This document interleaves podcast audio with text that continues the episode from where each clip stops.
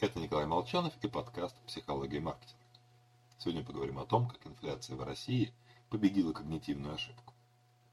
В свое время Шафир провел ряд экспериментов на оценку простых вероятностей. Приводить не стану, там требуется считать циферки, а мы все такие занятые. Но поверьте на слово, люди смешивают номинальные и реальные изменения денег. Проще говоря, нам важно, сколько монеток у нас в кармане. А покупательская способность, ее мы не принимаем в расчет точнее, а, жители западных стран не принимали до последнего времени. Но в последние годы все изменилось. Летом этого года ИПСОС провел исследование факторов, которые в наибольшей степени беспокоят жителей развитых стран.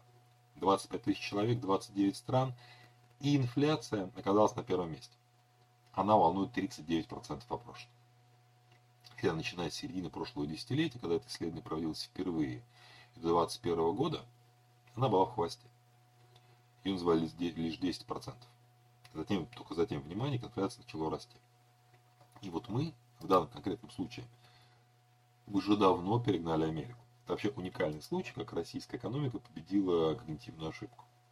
Потому что нам, в отличие от э, жителей западных стран, легче контролировать э, покупательские изменения. Вернее, сложно забыть о них. Когда цена на сигареты, хлеб и бензин растет непрерывно год за годом, я бы даже сказал месяц за месяцем, я прям таки кожей ощущаю, как становлюсь бедней. Хотя даже у нас отголоски ошибки влияют на решения в области личных финансов. Например, мы говорим, что консервативно избегаем риска. Поэтому прячем деньги под подушку и, и кладем на депозит. В результате мы сильнее, рискуем даже сильнее, чем менее осторожный инвестор, так как сохранить нажитое в наших экономических условиях невозможно. Номинальные изменения в инфляции съедают покупательскую способность наших накоплений. Поэтому берегите свои денежки, спасайте их от инфляции, сохраняйте покупательскую способность. Ну и всего хорошего. С вами был Николай Молчев.